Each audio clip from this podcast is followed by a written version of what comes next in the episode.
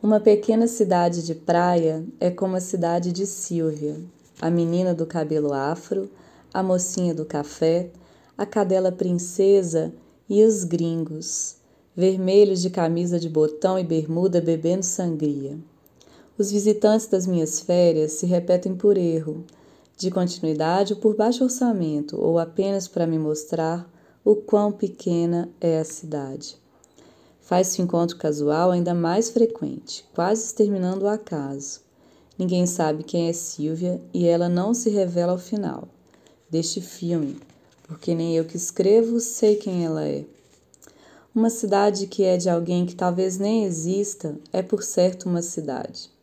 As cidades não pertencem nem aos seus moradores, nem aos seus visitantes, talvez aos seus mortos, num pequeno cemitério em cima do morro observando o movimento sutil da areia. Disseram que cidades são pessoas, mas insisto em visitar monumentos à procura de Silvia, no meio das dunas eternizando minha passagem vulgar em telas de cristal volátil.